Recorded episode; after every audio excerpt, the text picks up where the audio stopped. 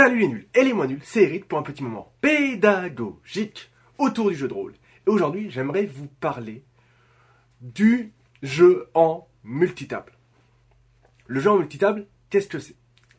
Il s'agit en fait d'une configuration particulière. Au lieu d'avoir, comme on a souvent, un MJ et des joueurs, on va avoir plusieurs tables, plusieurs MJ avec à chaque fois plusieurs joueurs.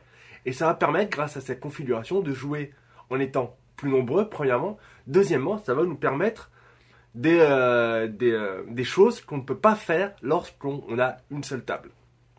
Pour faire une multitable, comment ça marche?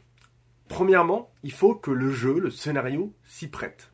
Tout d'abord, il faut pouvoir avoir deux groupes distincts avec des objectifs concurrents ou à minima complémentaires et qui puissent être séparés tout comme je l'avais parlé euh, lorsque je parlais des jeux de Noël avec l'exemple d'Inoué Satanis, avoir par exemple un groupe d'anges et un groupe de démons, on va pouvoir séparer les deux groupes et ils vont pouvoir jouer de manière relativement euh, séparée et indépendante.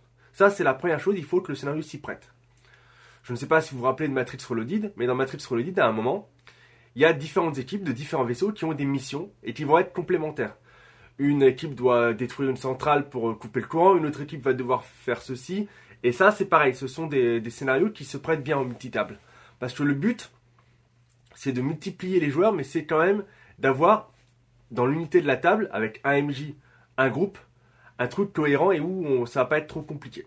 Ça, c'est la première chose. La deuxième chose, il faut apprendre à déléguer. Lorsqu'on est le MJ, entre guillemets, principal, qu'on a écrit le scénario ou qu'on l'a inventé, il faut pas hésiter à se reposer sur le deuxième MJ ou le troisième MJ, hein, parce que moi, je pas, moi, ce que j'ai fait comme expérience, avec un MJ et un MJ euh, assistant entre guillemets, mais on peut très bien imaginer multiplier les tables et avoir autant de groupes que de missions différentes dans le scénario, par exemple.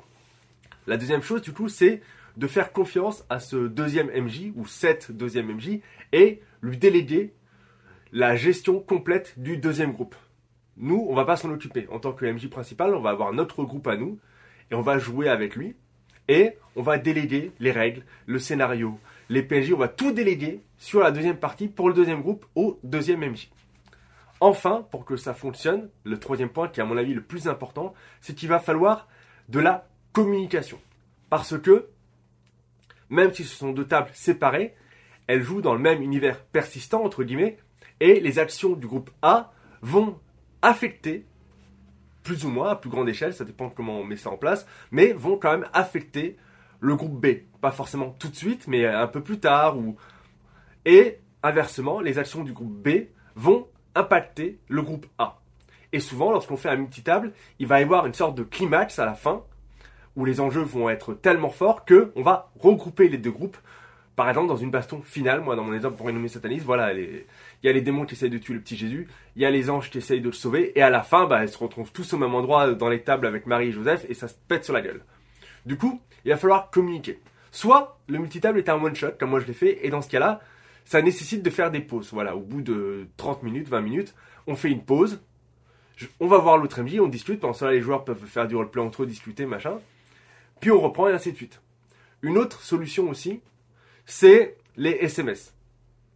Ça marchait pas euh, au début du jeu de rôle, mais voilà, maintenant, aujourd'hui, avec un smartphone, rien ne vous empêche d'envoyer un petit SMS à l'autre MJ pour lui dire, voilà, voilà où en sont euh, mes joueurs, voilà ce qu'ils ont fait, et paf, instinctivement, l'autre MJ regarde son téléphone, voit les SMS et peut gérer en, en conséquence euh, par rapport à son propre groupe.